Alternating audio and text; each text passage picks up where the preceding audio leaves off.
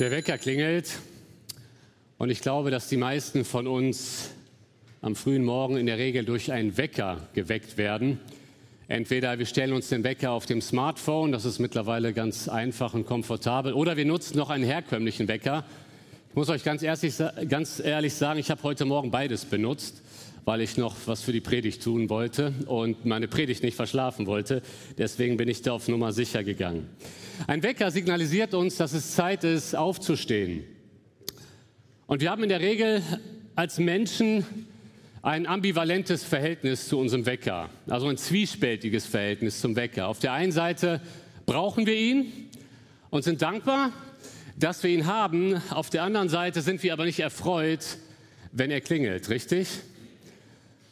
Und so geht es manchmal auch uns Christen, wenn wir einen Weckruf hören müssen, der sich nicht unbedingt ähm, so leicht verdauen lässt. Und so geht es mir ein Stück weit heute Morgen mit dieser Predigt. Gott hat mir eine Last aufs Herz gelegt und ich glaube, diese Predigt wird nicht allen gefallen.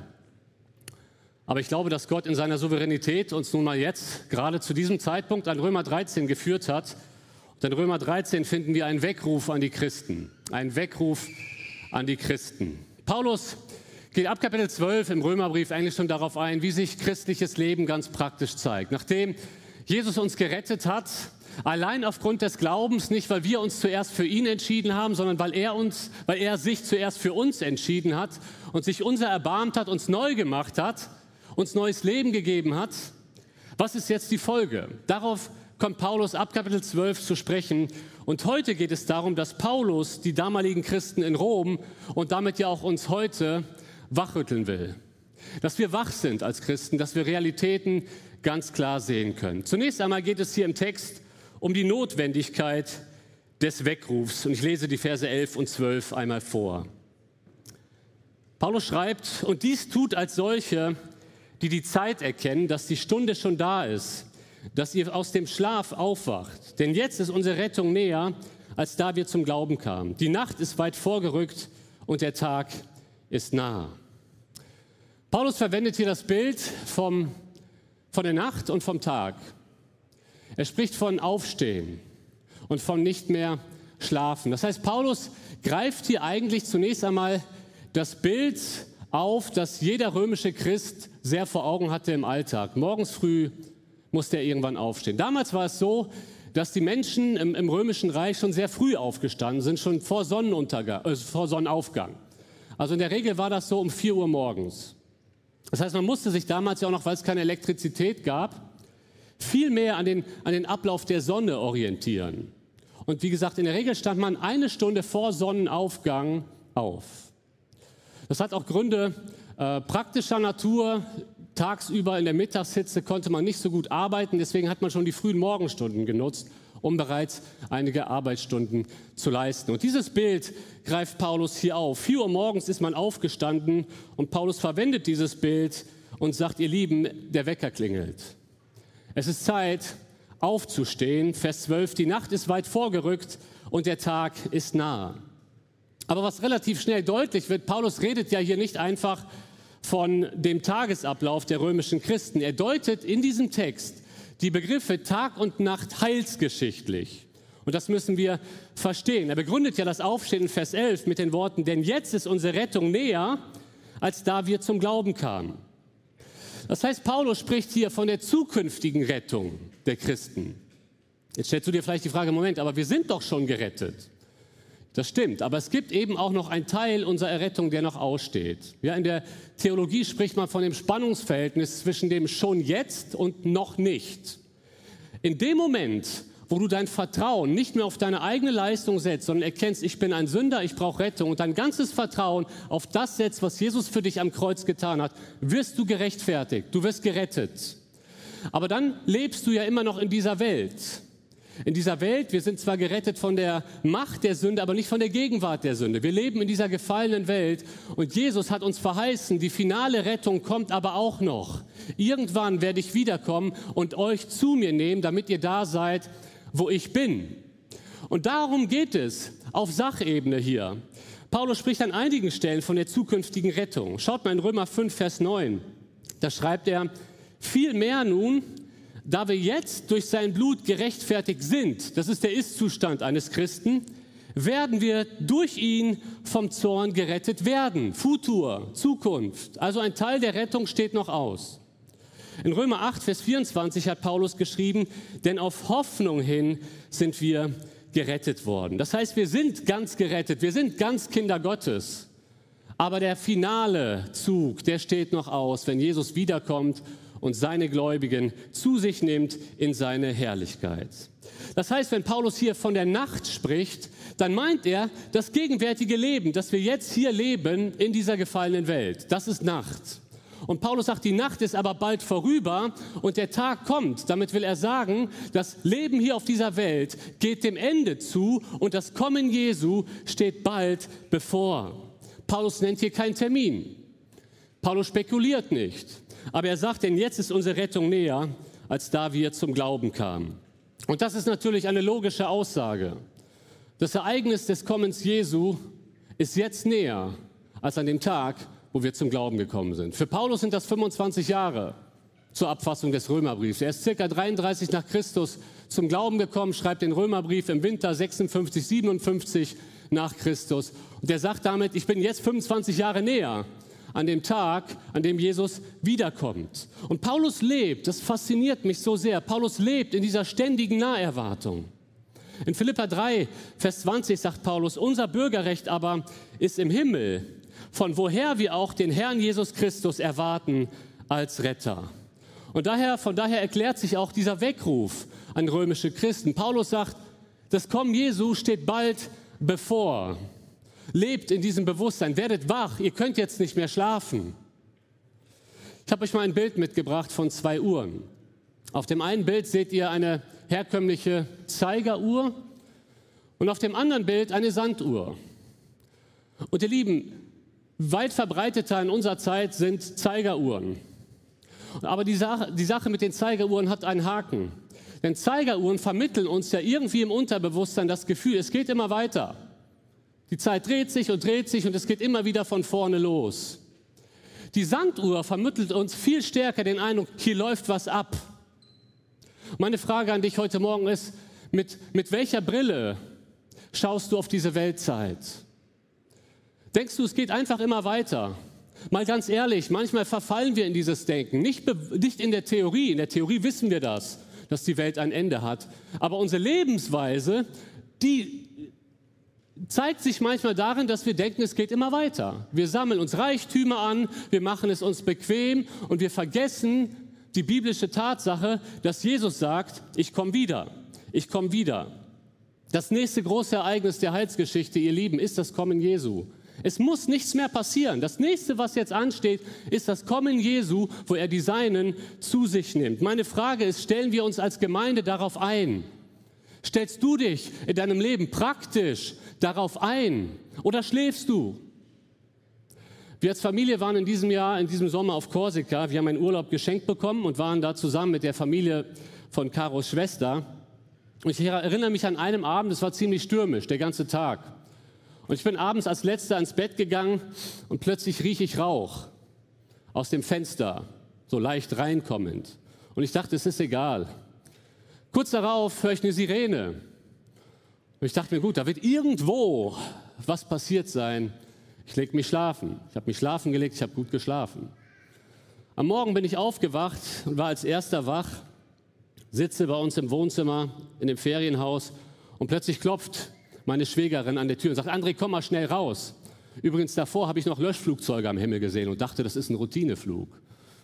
Die werden mal checken, ob irgendwas beim Sturm passiert ist. Und sie sagt mir, André, komm mal raus, komm mal raus, das musst du dir ansehen. Und der ganze Wald auf dem Berg, das war 500 Meter Luftlinie, also recht nah dran an unserer Ferienwohnung, komplett niedergebrannt. Komplett niedergebrannt. Und wir haben es in den Nachrichten gesehen, in dieser Nacht war nur 500 Meter weiter von uns eine ganze Menge los. Löschflugzeuge am Himmel, Menschen mussten evakuiert werden und wir haben uns die ganze Zeit nur eine Frage gestellt, wie konnte es sein, dass wir die ganze Zeit geschlafen haben? Ihr Lieben, diese Welt brennt. Und ich habe manchmal den Eindruck, wir Christen schlafen. Wir Christen schlafen. Wir haben es uns bequem eingerichtet und denken, die Zeit geht immer weiter.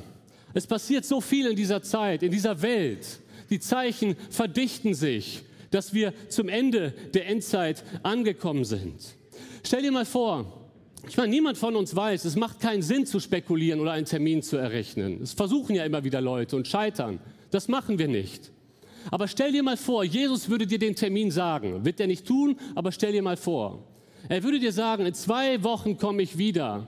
Meine Frage an dich ist, was würdest du in deinem Leben ändern? Müsstest du vielleicht sehr viel ändern? Weil du plötzlich feststellst, ich beschäftige mich mit Dingen, die überhaupt keinen Ewigkeitswert haben.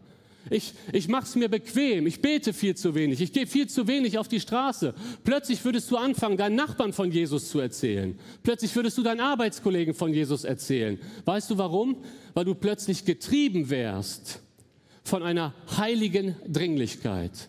Ich liebe dieses Wort, eine heilige Dringlichkeit. Und das ist genau das, was wir brauchen. Ich kann mich so gut erinnern, zu Beginn der Corona-Zeit. Es war, glaube ich, April 2020. Damals wussten wir noch alle nicht, wohin die Reise geht. Was passiert hier in dieser Welt? Und ich weiß genau, ich war im Büro von Pastor Daniel Siemens. Und wir haben zusammen gesprochen. Wir haben gesprochen über verschiedene Dinge. Auch über Kämpfe habe ich gesprochen aus meinem Leben.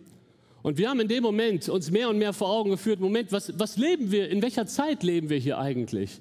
Und in dem Moment, ich, ich bin überhaupt kein Charismatiker, aber in dem Moment wurden wir ergriffen vom Heiligen Geist. Und uns wurde plötzlich eine heilige Dringlichkeit so vor Augen gemalt. Daniel und ich, wir haben im Gebet geweint.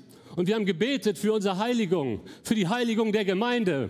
Wir haben gebetet für Erweckung hier in Köln-Ostheim. Und ich will nicht sagen, dass das auf dieses Gebet zurückzuführen ist. Die ganze Gemeinde hat für Erweckung gebetet. Aber ab dann hat Gott angefangen, hier in Ostheim besondere Dinge zu wirken. Menschen kamen zum Glauben.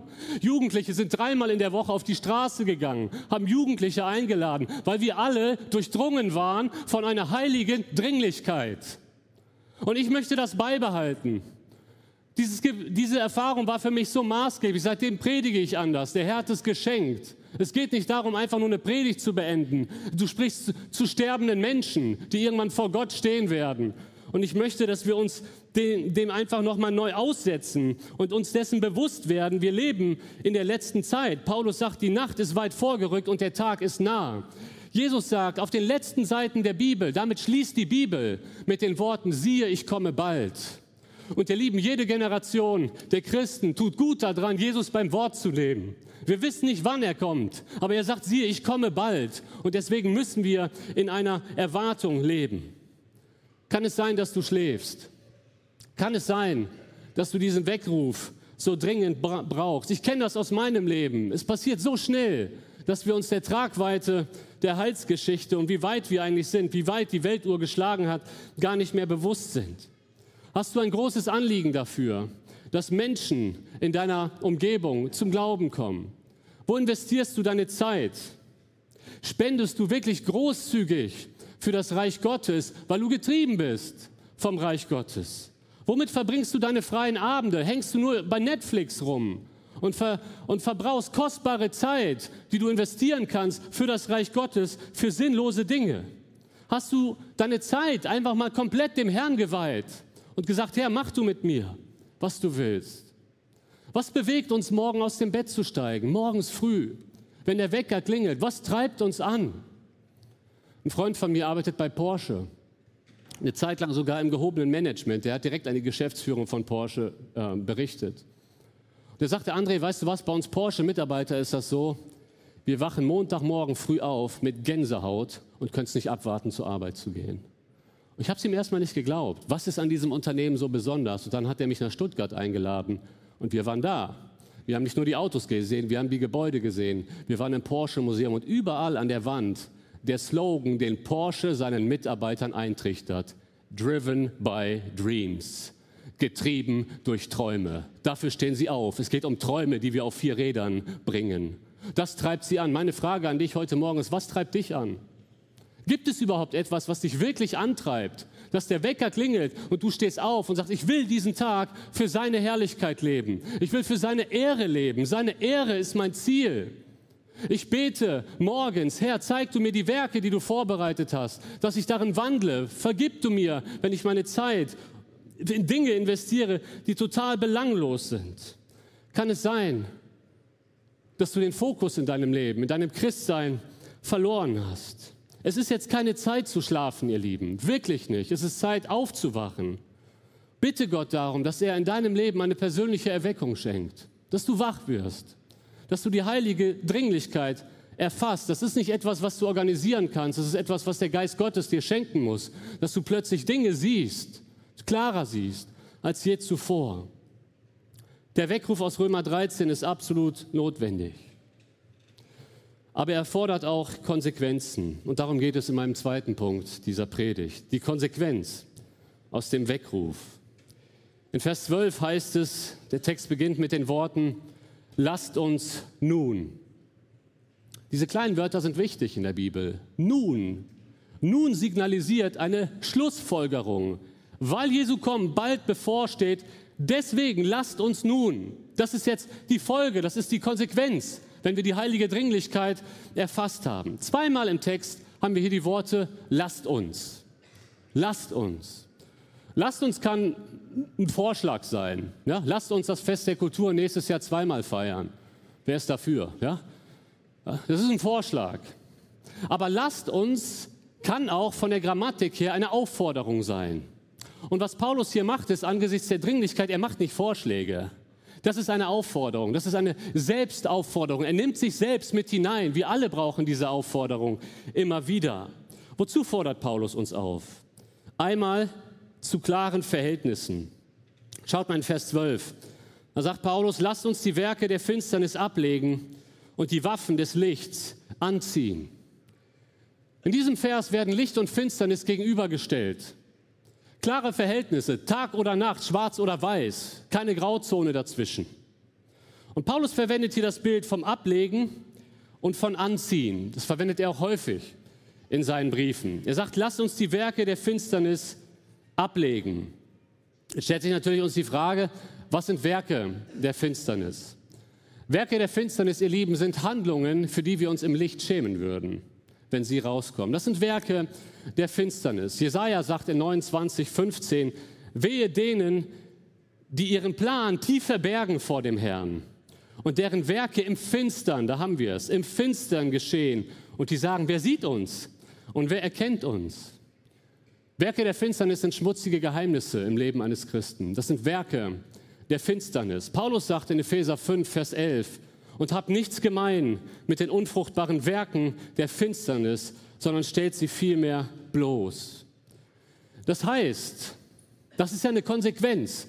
Das heißt, wer wirklich erfasst wird von einer heiligen Dringlichkeit, wer versteht, wie am 5 vor 12 auf der Weltuhr, der wird sich von heimlichen Lieblingssünden trennen. Er bringt die Sachen ans Licht, bevor Jesus sie ans Licht bringen wird, wenn er kommt.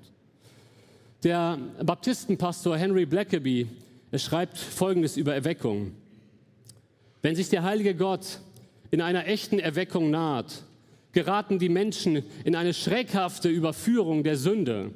Das herausragende Merkmal einer geistlichen Erweckung war schon immer das tiefe Bewusstsein der Gegenwart und Heiligkeit Gottes.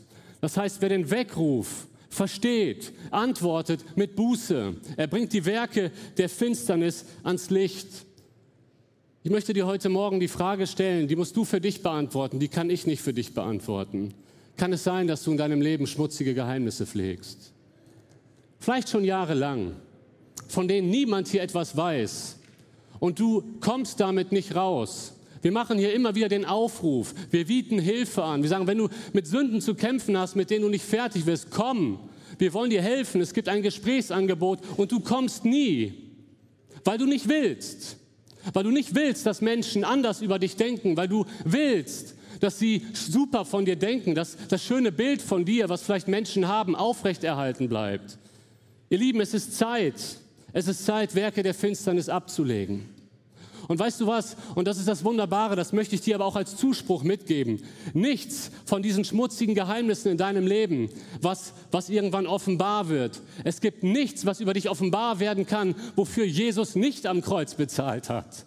Das ist doch das Evangelium. Und damit möchte ich dich einladen heute. Am Ende der Predigt werde ich einen Aufruf machen, um Buße zu tun, um vors Kreuz zu kommen und deine Sünden dem Herrn zu sagen. Du musst sie nicht zwangsläufig Menschen sagen, nur wenn du damit nicht zurechtkommst, aber dass du sie dem Herrn bekennst und sie ans Licht bringst. Paulus spricht aber hier nicht nur vom Ablegen, er spricht auch vom Anziehen. Er sagt, und die Waffen des Lichts anziehen. Wisst ihr, was hier spannend ist? Paulus spricht hier nicht von den Werken des Lichts. Das wäre das Gegenstück ja, zu den Werken der Finsternis. Würden wir eigentlich vermuten, lasst uns ablegen die Werke Finster der Finsternis und anziehen die Werke des Lichts. Aber Paulus erwähnt hier nicht die Werke des Lichts, er erwähnt die Waffen des Lichts, weil er damit deutlich machen will, wir befinden uns in einem Kampf als Christen. Wir befinden uns in einem geistlichen Kampf. Deswegen spricht er von Waffen, übrigens auch an anderen Stellen in der Bibel. 2. Korinther 10, 4. Denn die Waffen unseres Kampfes sind nicht fleischlich, sondern mächtig im Dienste Gottes, Festungen zu zerstören. In Epheser 6 spricht Paulus von der geistlichen Waffenrüstung. Und wir müssen verstehen, wenn Paulus von geistlichen Waffen spricht, dann meint er sowohl geistliche Verteidigungswaffen, aber er meint auch geistliche Angriffswaffen. Er meint beides. Und wenn er hier die Waffen des Lichts erwähnt, möchte er die Gläubigen aufrufen, den guten Kampf zu kämpfen, den guten Kampf wahrzunehmen. Wir führen einen Kampf, ihr Lieben. Wir als Christen bewegen uns in einem Kampf. Um das klarzustellen, wir kämpfen nicht gegen Menschen als Christen, wir kämpfen um Menschen. Wir kämpfen um die Wahrheit. Wir kämpfen für das Evangelium. Wir kämpfen gegen Sünde in unserem eigenen Leben. Wir kämpfen gegen Gedanken, die sich über Gottes Wahrheit erheben. Satans Schlachtfeld ist unsere Gedankenwelt. Er redet uns Lügen ein über uns selbst, über unsere Vergangenheit, dass doch irgendwas nicht bezahlt ist. Wir bekommen Ängste, wir haben mit Sorgen zu kämpfen. All das in Gedanken, weil wir anfangen, Lügen zu glauben. Und wir müssen die Waffen des Lichts anziehen, uns nicht zurückziehen um uns, und uns um uns selbst drehen, sondern mit dem Wort Gottes, wie Jesus es gemacht hat, die Lügen zu entlarven und dann in den Kampf zu gehen. Es ist aber auch ein Kampf, den wir führen für die Verbreitung des Evangeliums. Kerem hat am Mittwoch für diejenigen, die beim Gebetsabend dabei waren, wo übrigens auch gekämpft wird, er hat uns hineingenommen in die Arbeit, in unsere wunderbare Obdachlosenarbeit von Hoffnungsvoll. Und er hat jetzt erzählt, dass sie auf so viel Finsternis stoßen in Köln, in unserer Stadt, in der wir leben, wo Gott uns hineingestellt hat in seiner Souveränität als Gemeinde. Er hat erzählt, dass auf den Straßen Kölns, dass sie auf Ecken gestoßen sind, wo Familienclans Kinder in die Prostitution schicken, ihre eigenen Kinder. Das findet nicht irgendwo statt, das findet in Köln statt. Die Polizei ist irgendwie machtlos. Und jetzt denken wir darüber nach, gerade wo es am finstersten ist, da muss das Licht des Evangeliums hineinscheinen. Und wir wollen uns kämpfen stellen. Wir wollen das Licht mit den Waffen des Lichts in die Finsternis hineinbringen. Ihr Lieben, es gibt so viele andere Kampfgebiete, auch im Leben unserer Gemeinde. Menschen nachgehen, die nicht mehr kommen. Neubekehrte, Neugetaufte am Anfang des Lebens, des christlichen Lebens zu begleiten. Es ist manchmal ein Kampf. Kaputte Ehen und Familien zu begleiten. Ich bin aktuell mit einem Mann im Gespräch, dessen Name ich natürlich nicht nennen werde hier, und ich bin da gerade dabei, mit ihm zu kämpfen, dass er endlich wieder zu seiner Frau zurückgeht. Ich kann euch sagen, das ist ein Kampf, der auf Knien geführt wird, damit er endlich wieder Buße tut und zu seiner Frau zurückgeht und ins Licht geht mit seiner Sünde. Und weißt du was? Ich stelle mir manchmal die Frage, warum kämpfen so wenige? Ich vermisse manchmal einige von euch an der Front. Wir haben so viel zu tun. Menschen brauchen Hilfe. Menschen kommen mit Nöten. Und kann es sein, dass du dich bequem in die letzte Reihe setzt und einfach nur konsumierst, wenn du hierher kommst? Ich weiß, das sind harte Worte. Aber vielleicht brauchen wir mal diesen Weckruf, dass wir verstehen, Herr, ich will die Waffen der Finsternis ablegen. Ich will äh, die Waffen des Lichts anziehen und kämpfen. Herr, gebrauche mich. Sende du mich, wohin du mich senden willst, in all der Schwachheit, die ich habe. Sorge in deinem Leben für klare Verhältnisse. Hör auf, rumzueiern als Christ. Positionier dich. Erwecktes Christsein zeigt sich aber auch in einer einwandfreien Lebensführung. In unserem heiligen Leben, im Alltag. Paulus sagt in Vers 13, lasst uns anständig wandeln wie am Tag. Das heißt, ein erweckter Christ, der die Zeichen der Zeit versteht, der richtet sich ganz nach Jesus aus. Der hat sich von Sünde in seinem Leben getrennt, beziehungsweise er kämpft dagegen. Es ist nie so, dass wir nicht mehr sündigen werden. Aber persönliche Erweckung führt immer zur persönlichen Heiligung. Das ist eine ganz wichtige Wahrheit. Sehr konkret. Und dann geht Paulus jetzt darauf ein in unserem Text. Wie zeigt sich eine einwandfreie Lebensführung? Und Paulus sagt zum Beispiel in der Selbstbeherrschung. Kommt, wir lesen Vers 13 weiter. Paulus sagt, lasst uns anständig wandeln wie am Tag, nicht in Schwelgereien und Trinkgelagen. Paulus spricht hier über Fress- und Trinkgelage, über unkontrolliertes Essen im Sinne der Völlerei, um unkontrolliertes Trinken im Sinne einer Sauforgie. Und wie wir vielleicht aus unserem Geschichtsunterricht kennen, solche Fress- und Sauforgien waren gerade in Rom, da geht der Brief ja hin, in Rom an der Tagesordnung. Und natürlich war das das alte Leben der Christen. Das war in Rom allgegenwärtig, solche Fress- und Trinkgelage.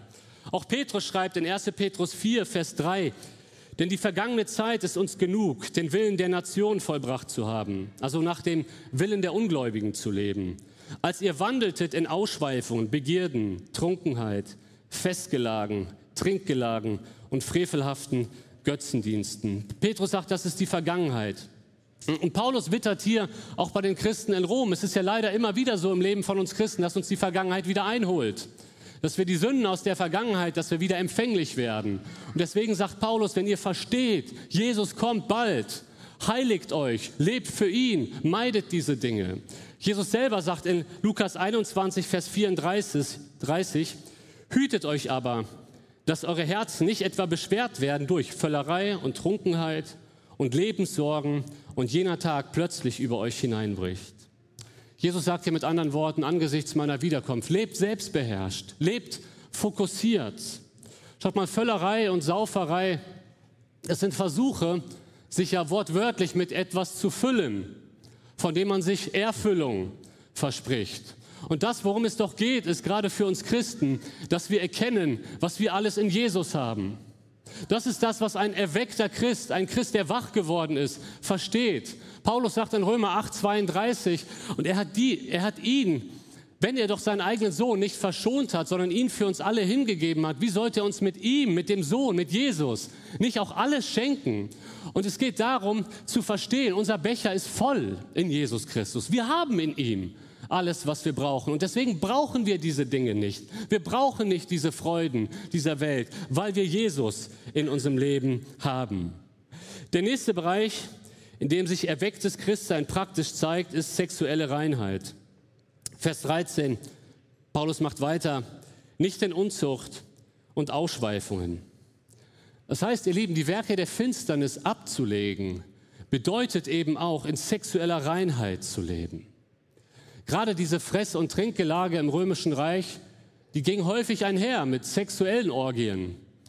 Und natürlich spricht Paulus dieses Phänomen an, aber mehr noch, es geht um unser Alltagsleben. Und es, ich glaube ganz ehrlich, und dazu, ich werde immer wieder aus der Seelsorge bestätigt, ich glaube wirklich, auf keinem anderen Gebiet als auf dem sexuellen Gebiet erringt Satan momentan mehr Siege unter Christen. Es ist verheerend. Christen die schon fast selbstverständlich vor der Hochzeit zusammenziehen. Ist da was bei? Als wenn die Bibel dazu nichts sagt. Christliche Affären. Ich wurde in diesem Jahr teilweise jede Woche, jede Woche über einen längeren Zeitraum mit einer Affäre aus christlichen Ehen konfrontiert. Aus anderen Gemeinden. Und ich habe mir an den Kopf gefasst und ich dachte, was ist los unter uns Christen? Kann es sein, dass uns Erweckung fehlt? Kann es sein, dass uns echtes, echte Gottesfurcht fehlt? Mit wem haben wir es zu tun? Und dieser Gott kommt wieder. Männer und Frauen, die in Pornografie feststecken. Und wir vermissen sie an der Front, weil sie kraftlos sind. Sünde schwächt enorm. Männer, die so ein Potenzial haben, die wir gebrauchen könnten an der Front, sie sind nicht da, sie sind passiv, weil sie in der Pornografie feststecken und immer wieder Rückschläge erleben.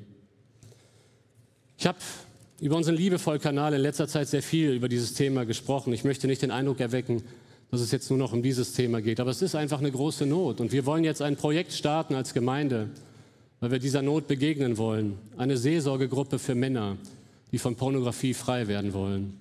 Ihr könnt euch gerne einfach mal per E-Mail da melden. Die Adresse lautet freiwerden.freikirche.köln. Freiwerden zusammengeschrieben. Freiwerden.freikirche.köln. Schau mal, es ist nicht Gottes Wille für dein Leben. Es ist nicht Gottes Bestimmung für dein Leben. Du sollst an die Front. Du sollst nicht in der letzten Ecke rumhängen, versklavt von Sünde. Christus will dich befreien und dir den Sieg geben. Die Heiligung eines erweckten Christen zeigt sich aber auch in harmonischen Beziehungen. Weiter spricht Paulus nicht in Streit und Eifersucht. Das heißt, wer versteht, dass Jesus bald kommt, wer damit rechnet, wird sich auch darum bemühen, dass wir uns jetzt als Christen nicht zerstreiten. Schon in Römer 12 hat, Paulus gesagt, dass wir, wenn es nach uns geht, möglichst mit allen Menschen in Frieden leben sollen. Aber leider kommt es auch unter Christen immer wieder zu Streitigkeiten. Und Streitigkeiten entstehen meistens da, wo wir nicht Gottes Ehre suchen, sondern unsere Agenda. Wo wir Forderungen haben, die erfüllt werden müssen. Und wenn diese Forderungen nicht bedient werden, kommt es zum Streit mit anderen Menschen, die andere Vorstellungen haben. Jede Gemeindespaltung ist eine Tragödie. Und ich habe den Eindruck, das ist das Gebiet, wo Satan die zweitmeisten Siege erringt. Streitigkeiten unter Christen.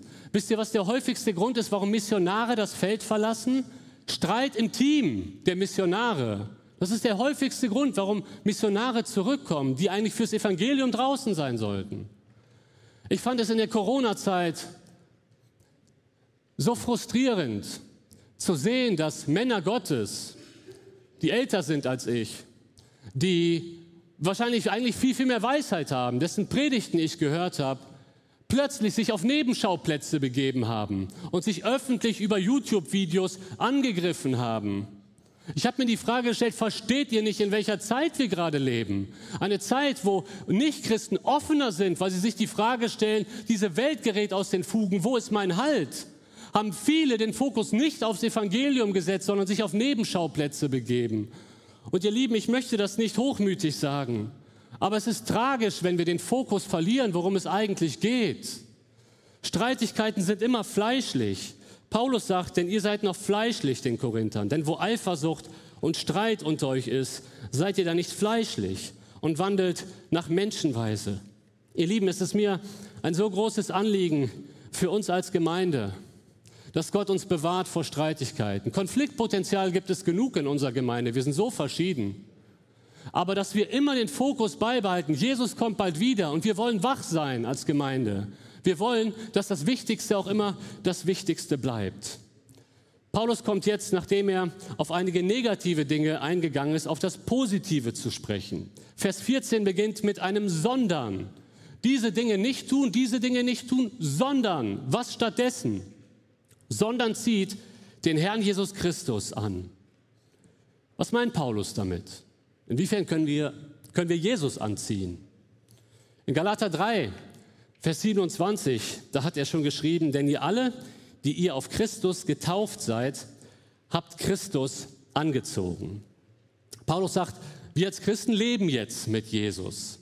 Wir, sind, wir haben uns geoutet, auch in der Taufe, als Christen. Das heißt, jetzt sieht man, dass wir zu Jesus gehören. Das ist unsere neue Identität. Wir haben Jesus immer bei uns. Aber hier ist das ja, in unserem Römertext ist ja eine Aufforderung gemeint. Eigentlich haben wir Jesus schon angezogen.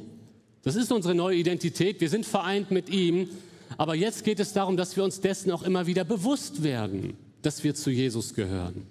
Und daraus ergibt sich ein Verhalten, das Jesus ähnelt. Douglas Moo schreibt, die Ermahnung des Paulus, den Herrn Jesus Christus anzuziehen, bedeutet, dass wir Christus bewusst so erfassen sollen, dass sein Charakter in allem, was wir tun und sagen, zum Ausdruck kommt.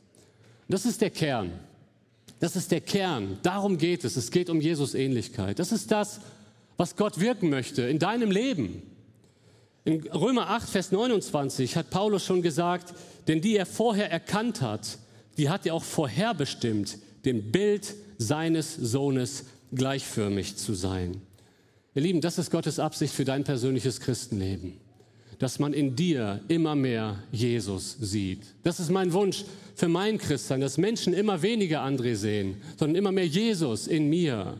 In diesem Sinne, dass wir Jesus anziehen, dass wir uns von ihm verändern lassen. Erwecktes Christsein ist auch immer Christus ähnliches Christsein. Und eine letzte Konsequenz die sich aus dem Weckruf ergibt, ist Konsequenz. Die letzte Konsequenz, die sich aus dem Weckruf ergibt, ist Konsequenz. Vers 14, der zweite Teil. Und treibt nicht Vorsorge für das Fleisch, das Begierden wach werden. Schaut mal, es ist ja so, und Nico hat es in der Andacht auch ein Stück weit wiedergegeben. Auch wenn Jesus uns neu gemacht hat, und das kennst du und das kenne ich, haben wir jetzt Kämpfe als Christen. Wir kämpfen mit Sünde. Römer 7 lässt grüßen. Eigentlich sind wir neu gemacht, aber Paulus sagt auch von sich übrigens, das Gute, das ich tun will, tue ich nicht, sondern das Böse, das ich nicht tun will, tue ich. Das ist die Schizophrenie eines Christen. Geist und Fleisch, die gegeneinander in uns kämpfen. Und das ist der Grund, warum wir noch sündigen. In, in dem Sinne, dass wir in Sünde fallen, weil wir noch im Fleisch leben und weil in uns Begierden schlummern. Begierden in unserem Herzen, das sind starke Wünsche, ein starkes Verlangen. Und Paulus sagt, wir sollen wach sein, aber nicht die Begierden sollen wach werden. Und wie können wir da anfangen, dass wir konsequent die Sünde immer schon in den Keimen ersticken? Schaut mal, ein Prediger, der mit Stolz zu kämpfen hat, er sollte sich nicht dauernd seine YouTube-Predigten anschauen, wie viele Klicks er hat. Er sollte sich nicht die Kommentare unter seinen Predigten durchlesen, wo Leute ihn loben. Dadurch werden Begierden geweckt bei ihm. Eine frustrierte Ehefrau, die von ihrem Ehemann so enttäuscht ist, sollte sich nicht die ganze Zeit Liebesromane reinziehen, wo verständnisvolle Männer so wunderbar lieben. Es fördert die Begierde. Begierde werden wach. Ein trockener Alkoholiker, den Christus freigemacht hat, sollte nicht am Getränkestand vorbeigehen, beziehungsweise sich die Flaschen äh, alkoholhaltiger Natur im Detail anschauen. Dadurch werden Begierden geweckt. Eine alleinstehende Frau, die sich so gerne einen Partner wünscht, sollte sich nicht die ganzen Schnulzen anziehen, äh, reinziehen. Denn dadurch wird ja ihr, ihr, ihr Verlangen ja viel, viel größer und ihre Begierde wird geweckt. Das heißt, erwecktes Christsein, und das ist der Kern, erwecktes Christsein versteht, ich habe alles, was ich brauche in Jesus. Die Versuchung will uns immer wieder einen Mangel einreden. So funktioniert jede Versuchung, egal auf welchem Gebiet. Hier fehlt dir was und das ist die Lösung. So funktioniert Versuchung. Und das Beste, was wir machen können, wenn wir merken, okay, die Begierden werden geweckt, die Versuchung will uns einreden, dir fehlt was, mach dir in dem Moment wieder klar, was du im Evangelium in Jesus Christus hast. Mach dir bewusst, dass du in ihm alles hast und dass du ihm allein gefallen willst und für ihn leben willst. Der schottische Pfarrer Andrew Murray, er sagt, eine wahre Erweckung bedeutet nichts weniger als eine Revolution, die, der Geist, die den Geist der Weltlichkeit und des Egoismus vertreibt und Gott und seine Liebe im Herzen und im Leben triumphieren lässt. Vielleicht hast du heute festgestellt, dass du eingeschlafen bist als Christ. Vielleicht hast du festgestellt, dass du Sünde in deinem Leben nicht mehr so ernst siehst, wie Gott sie sieht. Du hast sie verharmlost. Du hast ein Rechtfertigungssystem aufgebaut. Andere machen es ja auch. Alle haben ja damit zu kämpfen. Es ist nicht so schlimm. Ich möchte dich heute einladen, wirklich diese Werke der Finsternis ans Licht zu bringen indem du Gottes Licht in dein Leben neu reinscheinen lässt, dass du seine Vergebung annimmst, dass du wieder ganze Sache machst mit Jesus. Vielleicht hast du dich da wiedergefunden, wo ich gesagt habe, wir brauchen dich eigentlich an der Front, aber du bist ein passives Gemeindemitglied. Das ist nicht das Christsein, was Gott sich von dir vorstellt. Und vielleicht ist es dran, heute wieder neu zu sagen, Herr, ich will mich dir weihen. Hier bin ich, sende mich. Mach du mit mir, was du willst. Auch dann kannst du zum Kreuz kommen, um das einfach sichtbar auszudrücken. Du kannst das auch alleine auf deinem Platz machen.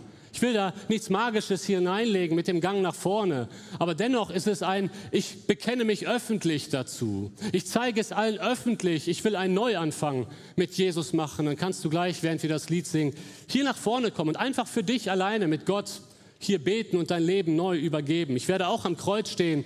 Wenn du ein Gebet möchtest, kannst du gerne auf mich zukommen. Vielleicht musst du aber feststellen, dass du noch nie das Evangelium angenommen hast.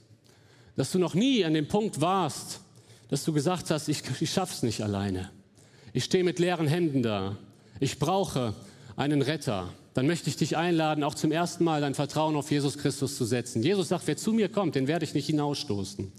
Lass uns gemeinsam aufstehen, das Lied singen und während wir das Lied singen, kannst du gerne kommen.